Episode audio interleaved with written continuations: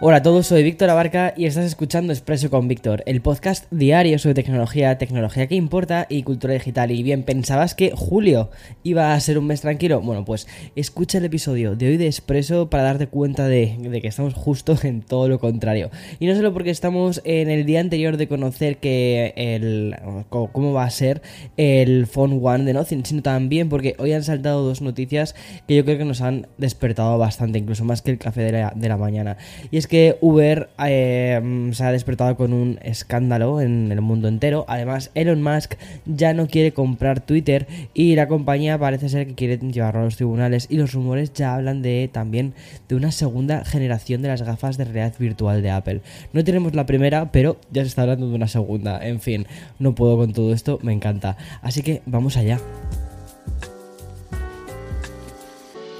Vuelvo con, las pilas cargadas, expreso con Víctor, porque, bueno, la semana pasada ya viste que me había tomado unos cuantos días de, descanso, sobre todo tras un inicio de la semana bastante potente. Primero tuvimos a Xiaomi y a Asus como los protagonistas del podcast anterior, pero luego aproveché las siguientes jornadas, sobre todo para recuperarme un poco de la voz.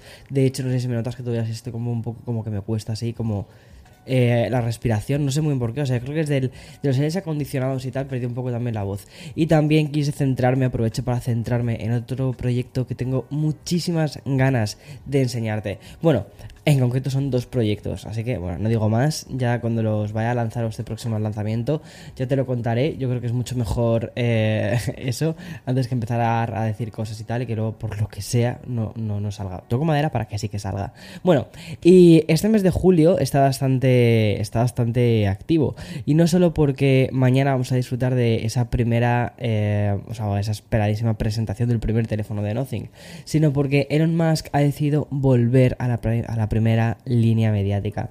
Porque mm, aunque algunos expertos tech ya lo vaticinaron, la gran mayoría esperaba que la compra de Twitter sí que se hiciese, que siguiese su curso y ya está. Pero durante este fin de semana, el abogado de Elon Musk anunció que el multimillonario quiere poner fin al acuerdo de 44 mil millones con los que iba a adquirir la, la, eh, la red social, la mayoría de las acciones de Twitter. Obviamente, el drama está servido. Nada más conocerse la noticia, las acciones de Twitter cayeron casi un 8%. Y aunque la carta de Elon Musk ha sido presentada ante la Comisión de Bolsa y Valores de Estados Unidos, la junta directiva de Twitter no está a favor de este nuevo giro de guion que ha hecho Musk.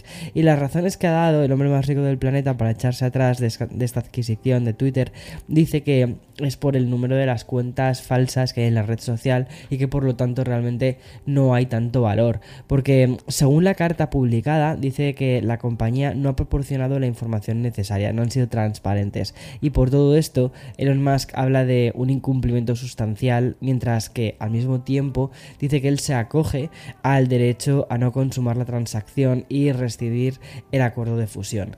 ¿Y cuál es la posición de Twitter? Como te contaba antes, bueno, pues ni más ni menos que van a plantarle cara. El comunicado de, de la empresa dice lo siguiente.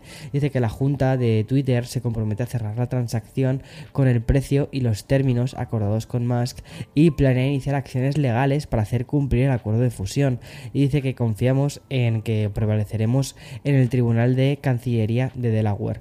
Bueno, como te puedes imaginar, el drama del verano está servido, o sea, esto va a traer va a traer mm, lío, pero lío. Pero bueno, si lo de Elon Musk te ha parecido fuerte, creo que aún es más potente el escándalo que ha salpicado hoy a Uber. Como si fuese una especie de, de, thriller de estos políticos con investigaciones, trampas, giros de guion, conspiraciones, amenazas. ¿Dónde estás, Aaron Shorkin? ¿Dónde estás, Aaron Shorkin, para hacer este guion? Bueno, pues todo eh, ha saltado, ¿vale? Gracias a, las, a lo que se ha llamado las Uber Files, ¿vale? Con los archivos de Uber, que son más de 124.000 documentos que han sido filtrados a Guardian y a otros 44 medios a nivel internacional. Son unos archivos que abarcaban desde el 2013 a 2017 y que muestran cómo funcionaba Uber cada vez que llegaba a una ciudad. Y bueno, básicamente lo que hacían era presionar a políticos, saltarse cualquier tipo de mercado legal sin necesidad de permisos, evadir impuestos con además tenían conductores precarios o sin licencia y utilizando malas prácticas para desacreditar al gremio de los taxistas. Y en el telón de fondo de las Uber Files, Había un software espía que utilizaba Uber para controlar a las autoridades tanto políticas como policiales y se trataba de una aplicación, de una app de nombre Greyball. Y según hemos podido conocer, esta tecnología se utilizaba para descargar como una especie de código pirata que lo que hacía era identificar si el teléfono móvil pertenecía a un político, a un fiscal, a un agente de la ley o incluso también un taxista. Y de esta manera Uber evitaba multas ya que esos taxistas, políticos, fiscales eh, y también policías no eran capaces de localizar a los conductores de la, de la compañía, vamos, de utilizar un Uber. Eh, desde la compañía no han querido echar fuera y la vicepresidenta senior de marketing y asuntos públicos de Uber ha publicado que no van a poder, no, no, van, a, no van a poner ninguna excusa a comportamientos pasados. Y de todas formas define que eh, están en la línea con los valores actuales y que pide a los usuarios que juzguen a la compañía por lo que son en estos últimos cinco años y no por lo anterior. Bueno, vamos a seguir muy atentos de todo esto. Es verdad que, Uber eh, hace unos años también, o sea, o sea, todos estos ahora han salido los, estos Uber Files, ¿no? que son como muchísimo, pero esto no es nuevo realmente. Ya se sabía que Uber había, hecho malas prácticas en muchísimas ciudades y que no se había portado de una forma eh, demasiado bien, ¿vale? Um, y, pero bueno, también es verdad que en estos últimos cinco años parece que la dirección de la compañía ha cambiado un poquito y además tampoco tiene esa cultura tan eh, tóxica de la que se hablaba, eh, o sea, hace un tiempo. O sea, parece que las cosas están cambiando dentro de Uber, pero bueno, también me, parece importante que ese tipo de cosas se, se, se cuenten se muestren, sobre todo porque eh, al final son empresas públicas y que merecen ser juzgadas también por el público. Es decir, los comportamientos de una empresa creo que son importantes también para que los usuarios podamos elegir si queremos o no queremos utilizar sus servicios. En fin, y antes de pasar a las siguientes noticias tecnológicas, además que ya tienen además un tono un poquito más, más feliz, ¿vale? Más de verano. Eh, voy a hacer una pausa para el sponsor y continúo con más. Bueno, como te decía, antes de hacer esta pequeña pausa, ahora tenemos noticias mucho más positivas y también tecnológicas. Por ejemplo, voy a ir con una serie de noticias sobre Apple. Y vamos a empezar con un anuncio que yo creo que te va a alegrar el día, porque el nuevo MacBook Air con el procesador M2 ya está disponible para preventa. De hecho, lo he mirado un poquito en la web. Eh, a ver, se va bastante más allá, aunque en principio los envíos empezarían el 15 de julio, ¿vale? Cuando necesitas hacer algún tipo de configuración especial o que quieres ponerle más memoria o quieres cambiar alguna cosa, ya los envíos se van a agosto. Pero bueno, o sea, hay escasez de componentes, seguimos en esta especie de, locura de mundo en el que mm, no hay, o sea, no hay tanto stock de las cosas, pero bueno, te recuerdo que está a partir de los 1.199 dólares y ya puedes realizar tu pedido anticipado. Pero como te digo, nos vamos a quedar un ratito más en Cupertino porque tenemos un par de rumores muy fuertes sobre productos de la compañía.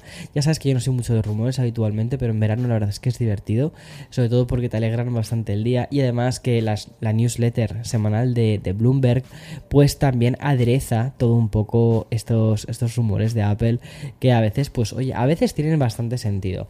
Y es que hay un rumoreado Apple Watch de gama alta y dice que podría salir a la venta por un precio acorde a sus prestaciones, es decir, un precio más alto de lo esperado y muy cerca del coste actual del iPhone 13 y desde el citado medio hablan de un precio de salida superior a los mil dólares.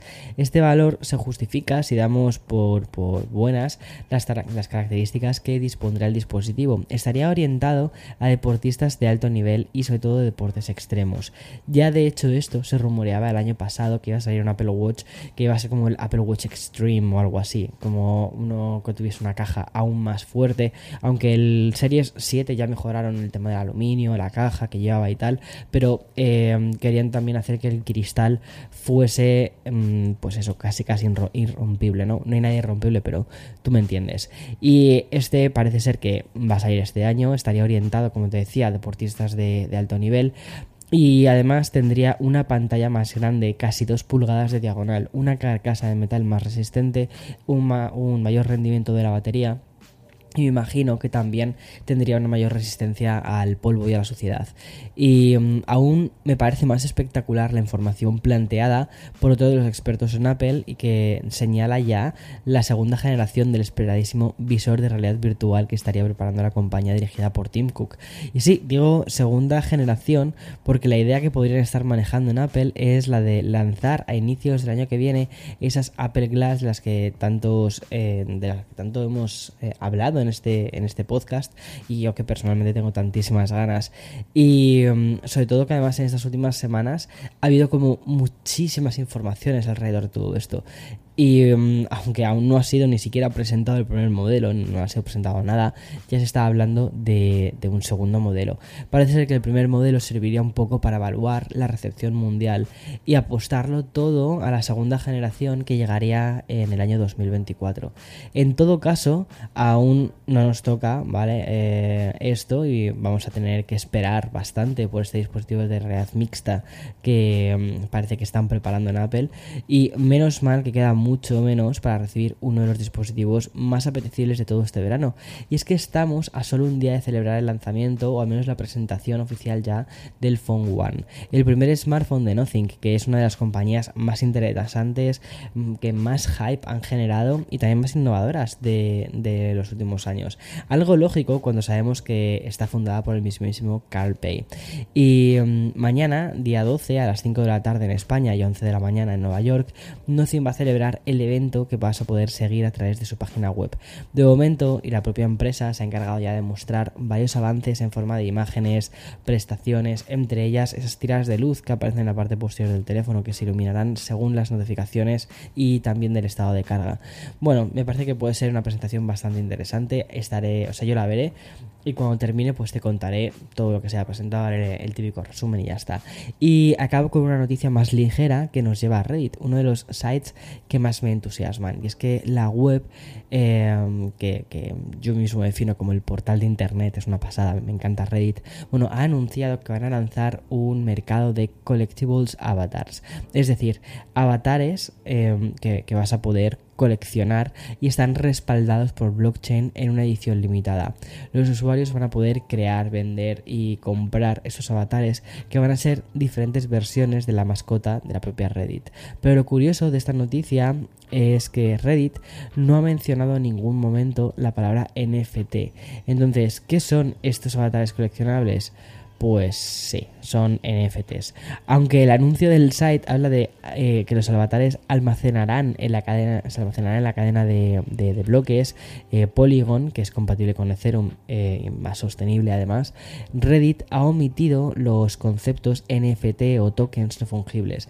Imagino que los tiros van por la baja popularidad actualmente que tienen estos, pero no deja de ser bastante extraño que no hayan querido mencionarlo.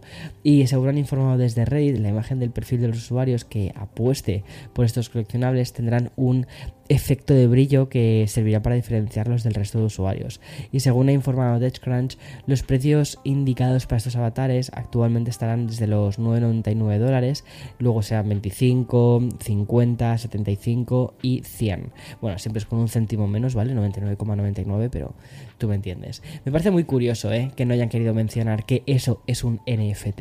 O sea, me parece que esa es la noticia de lanzar un, NFT sin decir que es un NFT. Pero bueno, en fin, hasta aquí todas las noticias de hoy lunes 11 de julio del 2042. Eh, disfruta de tu verano. Ponte protector solar cuando salgas ahí fuera. Bebe muchos líquidos y ya está. Chao, chao, chao. Descansa. Chao.